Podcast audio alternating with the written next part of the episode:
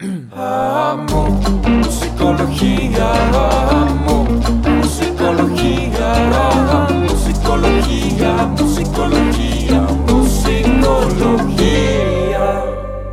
Buenos días, buenas noches, buenas tardes, buenas mañanas, madrugadas o la hora que sea. Bienvenidos. A Musicología, una semana más, un episodio más, Borrego. Y hoy tenemos un episodio bastante interesante que creo que nos podría ayudar a todos a entender, a entender causas, a entender efectos, motivos, circunstancias, el significado de la vida, por qué Mickey Mouse en realidad usa sombrero y no son orejas, todo. Todo lo demás. Creo que, creo que es un, un tema bastante importante que hablemos y como dices, sobre todo tomar conciencia de Sí. cómo estamos y dónde estamos. Creo que es algo que simplemente alguno de nosotros tomamos como, ah, ah, dicen las mujeres que hoy no van a trabajar. Sí. Y hasta ahí van. Muchas personas no, no entienden el significado, la importancia o de dónde viene esto. Y como decíamos al principio, creo que es un tema que vale la pena abordar, pero ser bastante inteligentes en cómo lo abordamos. Sí. Porque lo que no queremos es politizar algo, lo único que queremos es hablar como socialmente de cómo estamos en nuestro país y que algo se tiene que hacer. O sea, eso es un hecho. ¿Y qué podemos hacer todos nosotros? Digo, más allá de otras cuestiones, ¿qué es lo que podemos hacer? Digo, sin politizar, ¿viste el güey que le dijo pendejo habló en su cara? me, me- me dio mucha risa, digo. Para los que son amlovers y les gusta mucho eso, acuérdense como si fuera Peña Nieto y les daría risa también. Es correcto. Pero, o sea, no, o sea, me lo- de hecho me lo mandó mi abuelita, esa fue la parte más divertida. Un saludo a güey, si nos estás viendo, que sí nos ve. Pero me lo mandó mi abuelita, me pone mía nomás. Y yo eh, lo estaba escuchando y dije, pues ahorita hace una pendejada, ¿no? Y en eso dice, este, ¿cómo era la frase? Dice, aquel que no reconoce el cambio es solo un conservador más y los conservadores son irremediablemente pendejos. y luego todavía el güey, eh, sí, no, y como que el güey se queda así. Y luego dice, bueno, pues ya para terminar y no ir a, y no ir a sobrepasarme, que creo que ya me sobrepasé. Y digo, "Mm, ¿crees, compadre? No mames. Tantito nomás. Sí, no, digo, leve. Pero no, la verdad me dio mucha risa. Este, pero digo, volviendo al tema, eh, hoy la canción de la que vamos a platicar es Respect de Aretha Franklin, que se nos fue, que el año pasado, ¿no? Tiene poquito. Sí. Oye, y es una de estas canciones como de del inconsciente colectivo, ¿no? Todos Sí, o sea, si a alguien no le sonó, póngala y 100% seguro que en la conoce. automático la has Sí. escuchado. O sea, que es la de R.E.S.P.C.T. R.E.S.P.C.T. Diste- Respect. Diste el agudo que yo no hubiera podido dar, así es que Eh, Sí, no, ni yo, pero lo dimos, ¿no? Pero La cosa, la, la cosa es con seguridad. Era explicar no cuál con- era. No, no con afinación. no era necesario. Sí, sí, sí. Pero. Oye, res- historia interesante, me estás histo- sí, platicando. te, que te estaba estabas leyendo. contando. Eh, hice una investigación eh, muy ardua. Sí. Eh, hablé con familiares de Aretha Franklin. Correcto. Eh, hablé con el, el que llevó el café al estudio ese día. y me recomendaron que viera un video del Washington Post. Que en realidad fue lo que sucedió. Y en este video platican de la canción de Aretha Franklin de Respect. Esta canción formó una parte muy importante de, de movimientos políticos Sí. eh, y ha formado parte importante de movimientos políticos y socioculturales a través de la historia. Esta canción, la de Respect de Aretha Franklin, Sí. sale en 1967, Ok. pero nótese que no tengo notas, ¿eh? Bien. Para que vean. Sí, para los que se burlaron cuando no les salían las cuentas. Para los que se burlaron cuando me pusieron números aquí arriba, gracias, Brian. Ahora, Ahora- sí, ahora sí. Aquí están las fechas. Venga. Entonces, en el 3043. Entonces, en, en 1967 sale esta canción, pero esta canción ya había salido una versión diferente en el 65. Ok. Una versión de Otis Redding, que un cantante también de, de soul y así. Ok. No tan famoso como Aretha Franklin, pero también muy popular, o sea, de soul. Digo, o sea, Aretha Franklin es considerada la, la reina del, del soul, entonces, este, digo, pues, está complicado competirle, ¿no? pero eh, sale en, en el 65 una canción de Otis Redding llamada Respect, donde decía lo mismo, o sea, lo que conocen de que All I Want is a Little Respect, decía lo mismo, pero él se refería a, a que quería que su esposa cuando llegara le diera respect. O sea, de que, y con respect se refería a... Relaciones sexuales. Sí.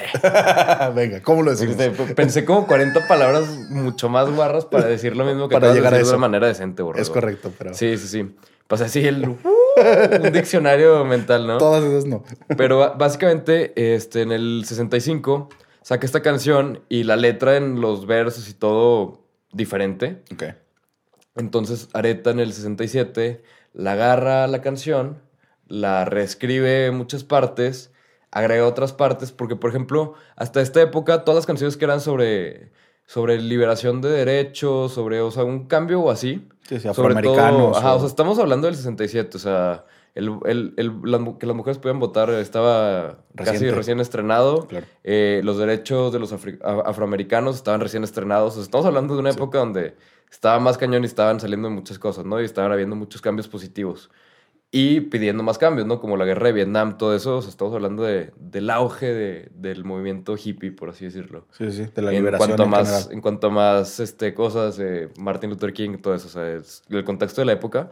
Y haz de cuenta, Borrego, que eh, cuando saca la canción, en el 67, normalmente las canciones que hablaban de algún tema así como denso, Sí. de alguna manera, por así decirlo, como más serio o así, lo hacían de maneras como muy poco literales, con muchas metáforas y todo, para no meterse en broncas. Y no terminaban siendo tan populares las canciones. Y, ajá, y no, porque no eran tan directas, pero aún las que sí eran, este, por ejemplo, los virus de Blackbird, a lo mejor la estoy regando porque a lo mejor esa fue después, pero no sé, pero también es, es este, una, se supone que es una analogía de, de los derechos de los afroamericanos. Sí.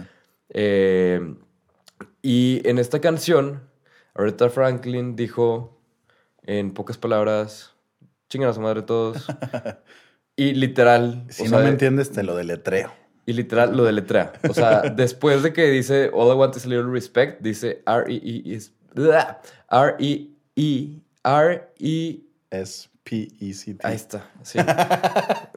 Híjole, ya vi la cara de Brian de que va a poner otra vez los números. sí, Está viendo sí. hasta en qué minuto es para no batallar para llegar Sí, aquí. sí, ya, ya lo apuntó, ya lo apuntó, ni modo. Me- eh, todos sabemos que era cuestión de tiempo para que volviera a pasar. Pero, o sea, literal, lo deletrea y lo hace lo más claro que había sido hasta ese momento. Y de hecho, esta canción, al momento que sale, luego, luego que sale, se va al, al número uno en, en el Billboard 100, se vuelve de las canciones más populares. Se queda ahí un muy buen rato, crece la popularidad de la canción. Y esta canción es adoptada por varios movimientos. Sí. Por ejemplo, eh, la segunda ola feminista adopta esta canción. No tengo idea qué significa eso de la segunda ola feminista. Pero así decía. Así decía. Eh, no, no supe dónde estuvo la primera.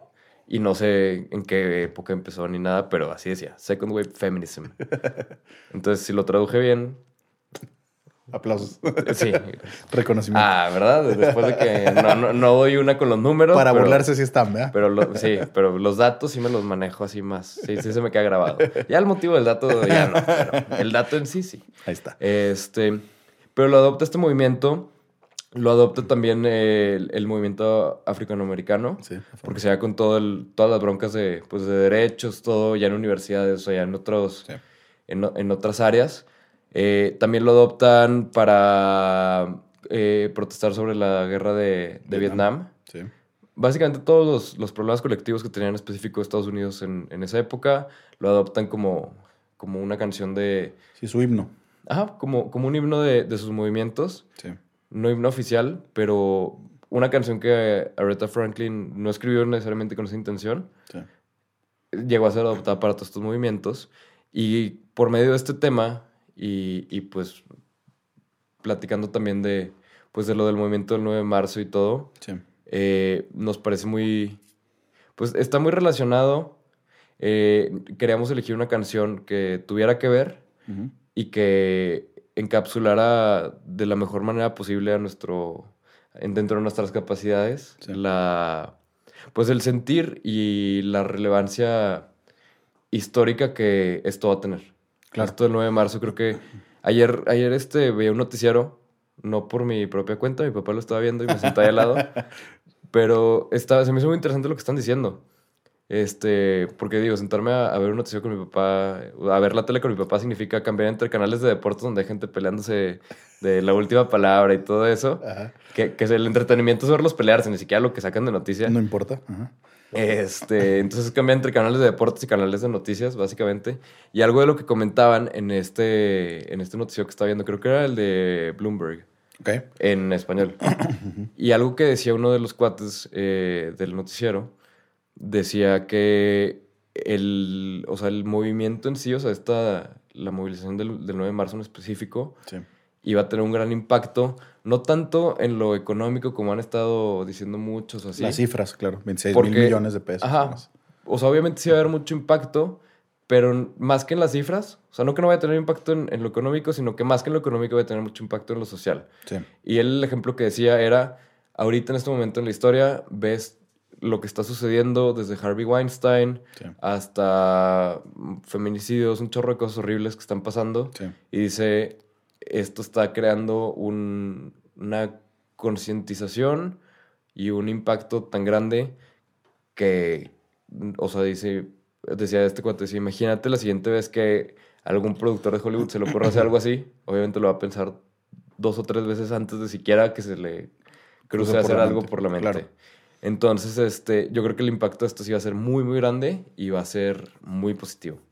Digo, final de cuentas, creo que una de las cosas que va a suceder es nos vamos a dar cuenta que nos podemos organizar detrás de una causa y que estamos de acuerdo en muchas cosas, más allá de todas estas Sí. diferencias y si feminista, no feminista y de qué lado estamos dentro de la cuestión política y todo eso, es esto no está bien y esto hay que detenerlo y es responsabilidad de todos. Sí. Creo que ahí, ahí está la parte importante. Ya no se trata solamente, y claro que hay que buscar a los culpables y que tengan una consecuencia, pero se trata de responsabilizarnos todos, aunque no seamos los culpables de lo que está sucediendo. Sí. Y decir, pues yo nunca he atacado a una mujer de esa manera, pero puedo hacer algo para defenderla. Porque creo que una parte muy importante, porque, o sea, creo que hay un gran debate alrededor de si los hombres pueden ser feministas o no. Digo, las etiquetas yo creo que realmente no, no importan si la etiqueta, al menos en ese, o sea, creo que te puede meter en más discusiones de las soluciones que te puede crear el- Sí. la etiqueta, pero creo que al final de cuentas podremos, o sea, en nuestro caso, ¿sí? eh, no somos mujeres, Como seres humanos simplemente podemos... eres esposo, borrego, Sí. yo soy novio, soy hijo, eres hijo eres papá, todo. O sea, creo que es algo que, que digo, no. Creo que la parte importante y algo que me ayudó a entender mucho como, como este movimiento y el porqué de muchas feministas que dicen que los hombres no pueden ser feministas y todo eso, es la parte de que es un movimiento creado por mujeres, para mujeres, y que no se busca la validación del hombre en ningún lado. Sí. Y nosotros no estamos haciendo este episodio por validar absolutamente nada, y no lo queremos tomar tanto del lado del feminismo necesariamente, Sí. sino más bien tomarlo desde el lado del- de la conciencia social, Sí, sí, del de lado de, de humanidad. la humanidad, del cambio en un país, Sí. que es un cambio muy necesario, muy obvio, Sí. y es algo que, que tenemos que cambiar ya. Y ahorita que lo decías, que, que lejos de ponernos etiquetas y demás, lo que queremos es simplemente sumar desde nuestra trinchera, puede ser desde lejos o simplemente Sí. hablar del tema, ¿no? Y creo que es importante esto que decías de somos, somos esposo, novio y hijos y demás. Y, y a mí me, me genera mucho cuestionamiento y me hace mucho pensar, digo, tengo un hijo de dos años y medio y la idea es qué clase de, de ser humano estoy creando. Más allá de hombre o mujer, es eh, lo, lo quiero educar en el respeto, lo quiero educar en la igualdad, lo quiero eh, en ser ecuánime. Sí. Uno está buscando esos principios para las siguientes generaciones y creo que eso es bien importante porque a final de cuentas, sin caer en esta cuestión de, de sistema patriarcal o las mujeres que crían machistas o toda esta cuestión, el punto es, estamos en un momento histórico en donde todos tenemos que darnos cuenta que tenemos que cambiar ciertas actitudes y además donde nos tenemos que unir para que no se sienta una persona que puede ser tomada como víctima en una situación sola mm, o solo y que tampoco sea una cuestión en donde, pues bueno, si la autoridad no hace nada, mejor yo también ya me callo y aguanto lo que está sucediendo, sino es una cuestión en donde no vamos a permitir que pasen las cosas y todos estamos dispuestos a ayudar de alguna manera y entender lo que hemos comentado alguna vez, creo que somos más los buenos que los malos, pero Sí. estamos mal organizados. Y creo que este día en específico nos está ayudando a entender que sí nos podemos organizar y que no tiene que ser de una manera violenta, que puede ser Sí, desde ¿no? una cuestión, nomás dense cuenta que nos necesitamos todos, que importamos todos y que tenemos que estar presentes y apoyarnos. Creo que Sí. ese es un poquito el mensaje, más allá de, de, de lo demás que se tiene que hacer, que no estamos diciendo que con esto es suficiente, pero creo que es un muy buen paso de lo que puede hacer el ciudadano de a pie, como dicen, Sí. este, lo que podemos hacer entre todos, uno está desde nuestras familias, porque desgraciadamente platicábamos que mucho de esta cuestión de la agresión sexual o, o- o de los feminicidios suceden dentro de las propias familias, dentro de las propias casas, con personas conocidas. Dentro del mismo círculo de confianza. Y eso, eso entristece todavía más la situación y creo que eso habla de una cuestión social, más allá de política y políticas públicas que se necesitan cambiar.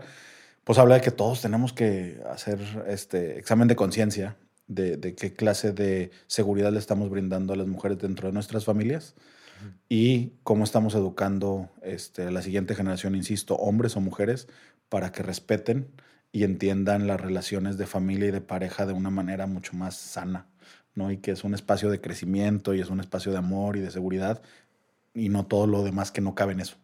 Y creo que también una parte muy grande del problema y una parte que en mi opinión es de las más difíciles de, de cambiar es un machismo arraigado que tenemos como mexicanos Sí. en nuestra cultura desde, desde hace mucho. Sí. O sea, desde prácticamente desde siempre diría yo, Sí. que apenas está viendo un despertar y un cambio en, el, en ese tema, pero creo que sí, o sea, en específico en, digo, o sea, supongo que hay otras culturas que más, por ejemplo, leí el otro día que en India y en, En África. En África, en Asia, había también culturas donde el machismo estaba muy, muy, muy... Sí, todavía hay mutilación de, de mujeres de manera socialmente aceptada, desgraciadamente.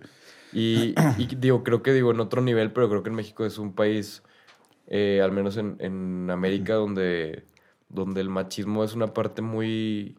que pues ha como penetrado muy cañón en la cultura. Sí, creo que de manera muy velada, creo que en México desgraciadamente ese es el problema, que de repente no te das cuenta que lo haces y no, no, nos, no estamos tan conscientes de la agresión que ejercemos ante las mujeres, pero viene desde cuestiones eh, de estructura social, digo, pueden ser Sí. cosas que, que suenan a poca cosa, pero a final de cuentas ahí es donde podemos incidir, ¿no? Y entonces esta cuestión de, este, yo, yo recuerdo a una de mis primas diciendo, oye, este, ¿quieres agua? Alguien me ofrecía agua, yo dije, sí, y mandaban a mi prima para que yo no me levantara. Y él, pues, pues, si yo quiero agua, yo me puedo levantar, o sea, Sí. porque tiene que ser ella la que me lo trae, o esta cuestión de los hombres cenan primero mientras las mujeres siguen en la cocina y luego Ah, a mí nunca me tocó. esto- estos pequeños detalles que lo bueno es que creo que se están dejando atrás, Sí. Pero aún así siguen siendo la raíz de donde entendíamos que el hombre iba primero o de que La de na- nadie come hasta que el abuelo se siente. estas cuestiones creo que sigue habiendo una necesidad de respeto y orden social, pero no tiene que ser basado en géneros, ¿no? Creo que tenemos que respetar a, a- a nuestras personas mayores a lo mejor por cuestiones de edad y darles un lugar, Sí. pero sin que sea una cuestión de, de De poder género. y tampoco una cuestión de género, ¿no? Tiene que ser una cuestión más de, de orden social, pero desgraciadamente, como dices, en México está este machismo muy secreto, muy velado. Y también muy metido en la cultura desde, yo creo que fuerte desde, o sea, por ejemplo, el otro día veía la, la película de, que digo, he escuchado opiniones muy mezcladas acerca de esa película, no sé si la viste, la de Pedro Infante con Omar Chaparro. Correcto, sí, Digo, sí, sí. Primero que nada que viene Omar Chaparro, hasta se me olvidó que era Omar Chaparro en el sentido de que, No daba risa. de que sí, sí, sí, al principio dije, "Ah, ya, es algo, es No algo la chistoso, creer", carnal. Y luego ya al final era como, oye, ¿qué onda? Qué bien. Porque normalmente es uno de esos actores que para su mala suerte, en cierto sentido, siempre lo ponen en el mismo papel. Es muy gracioso Como y parece el mismo ajá. en todos lados. Como por ejemplo Kevin Hart en las películas, The Sí. Rock en las películas. Normalmente son actores que están siempre en el mismo papel Correcto. y que actúan de ellos, Sí, sí. de su papel de siempre, ¿no? Sí, del que saben hacer. Y la verdad es que me gustó mucho ver a Omar Chaparro en un papel diferente y hablaban sobre Pedro Infante y básicamente la película es una reivindicación. ¿Sí la viste o no? Sí, Que la película, en, o sea, yo diría que es una reivindicación de, de Pedro Infante eh, por el machismo. sí. Por algo que, o sea, el machismo de esa época que permeó hasta estas épocas, ¿no? Sí, que, que lo convirtieron como un estandarte de, un, de una idea de quién era un hombre a seguir, ¿no? De un macho. De un macho. Sí. Y creo que ya estamos en épocas en donde, donde el lugar del hombre creo que es muy diferente. Sí. Y, y creo que ya otra vez, este, igual que en la religión, creo que ya no estamos hablando de otra cuestión más que de ser buenos ciudadanos, buenas personas Sí. y buenos unos con otros. Pues creo que ya estamos en lo mismo, ¿no? Acá, este, ya más allá de esas limitantes que la gente luego quiere ver o quiere dividir todo con esto, pues estamos ante la necesidad de ser buenos unos con otros, de respetarnos, como dice la canción, y de buscar un poquito más de, pues de estar y, y entender que a final de cuentas, en un sentido grande, somos hermanos, somos humanidad, somos todos parte de lo mismo Sí. y tendremos que ayudarnos y apoyarnos. Y cuando algo no está bien, tenemos que señalarlo, tenemos que hablar del tema y tenemos que apoyar a quien siente que está en desventaja en esta situación. Sí. Y, y el saber que, que, o sea, estamos... No todos nos afecta igual, pero a todos nos puede preocupar igual. Sí. Y todos tenemos algún ser querido, alguien muy cercano a nosotros que, que nos, nos preocupa, por el que nos preocupa este tema. Pueden ser muchas personas, pueden ser pocas, Sí. pero el punto a final de cuentas es, este tema nos incumbe a todos en el sentido de que se requiere de todos para, para empezar a cambiarlo, porque no es algo fácil. O sea, aún en- dentro de uno mismo, creo que por lo mismo de este machismo que ha estado tan permeado en la cultura mexicana, de repente se te puede salir uno que otro micromachismo o Sí. algún machismo más fuerte Sí. en cosas que, que a lo mejor ni siquiera habías detectado que eran así. Sí, sí, y no iba con esa intención quizá. Ajá. Pero aún así tenemos que poner esos saltos y hablarlo entre nosotros y decir, oye, pues creo que esto se puede entender de otra manera, no va por ahí. Y creo que, como dices, esta cuestión de, de- de estar más conscientes de nuestro propio lenguaje y de nuestro actuar y no esperar a ser que un ser querido sea víctima para que nos importe un tema. Desgraciadamente, Sí. mucho de lo que nos moviliza es alguien cercano le pasó algo y entonces ahora sí me importa este tema o quiero hacer algo al respecto.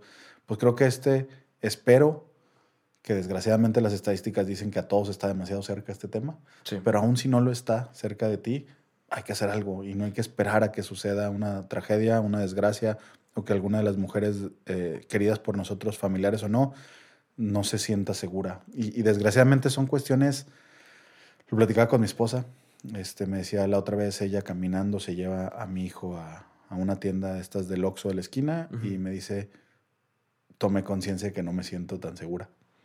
Y, y qué feo que, que no pueda caminar por la calle en su ciudad con su hijo a plena luz del día, ir a un lugar sin estar teniendo que estar tan alerta de todas las personas a su alrededor. A mí, digo, o sea, me lo contaba, y que- como que me, o sea, sí, de, a la hora que me lo contó mi novia, dije, órale, ¿qué onda? Sí.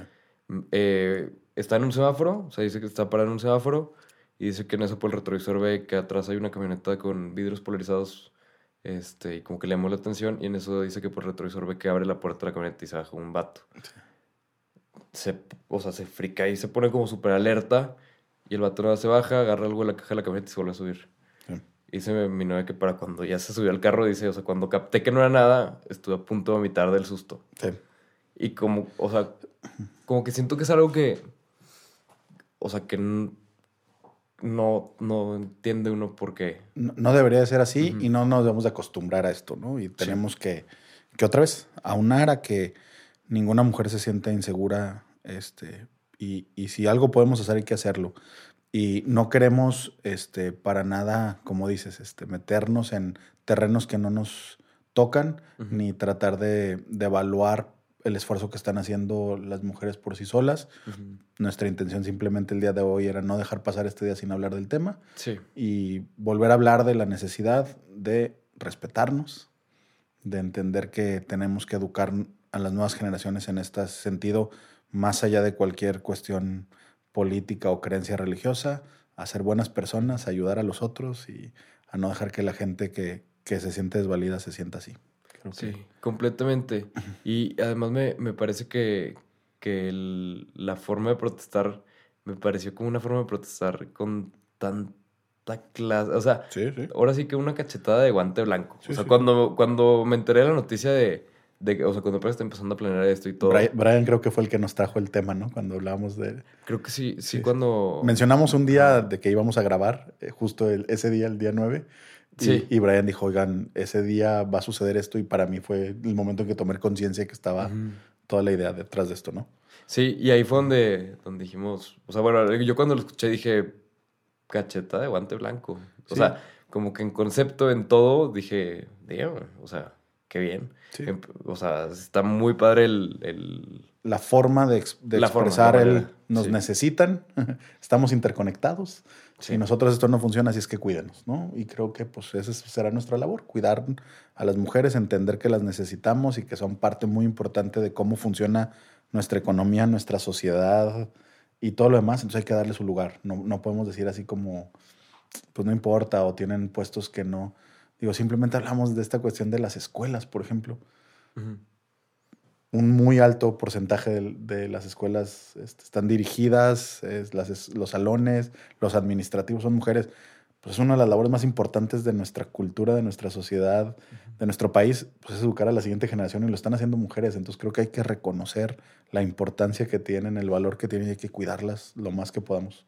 Y sobre todo, o sea, cuidar, cuidar a todos. O sea, Sí. poder asegurar que no importa tu género, tu preferencia, tu religión, tu raza, lo que sea, no debería haber una diferencia. Estás a salvo, claro. O sea, estás tan a salvo como todos, o estás tan inseguro como todos. Sí. No debería de haber, diferencias. en cuanto a nada. Sí, me parece muy adecuado. Pues bueno, esperamos que la canción y, y el momento y la plática sirva de algo y Sí. simplemente no queremos dejar pasar este día. Y pues gracias por escucharnos. Nos veremos la próxima semana con algún otro tema. Efectivamente, muchísimas gracias. Y les recomendamos poner la canción para que se echen una bailadita. Es correcto. Nos costó trabajo no, no movernos cuando la escuchábamos para el intro. Sí, sí, sí. No creo que lo hayamos logrado muy bien, la verdad. No, no. Ahí, ahí Brian encontrará el momento en donde menos lo logramos para ponerlo. bueno, Muchas gracias. nos vemos.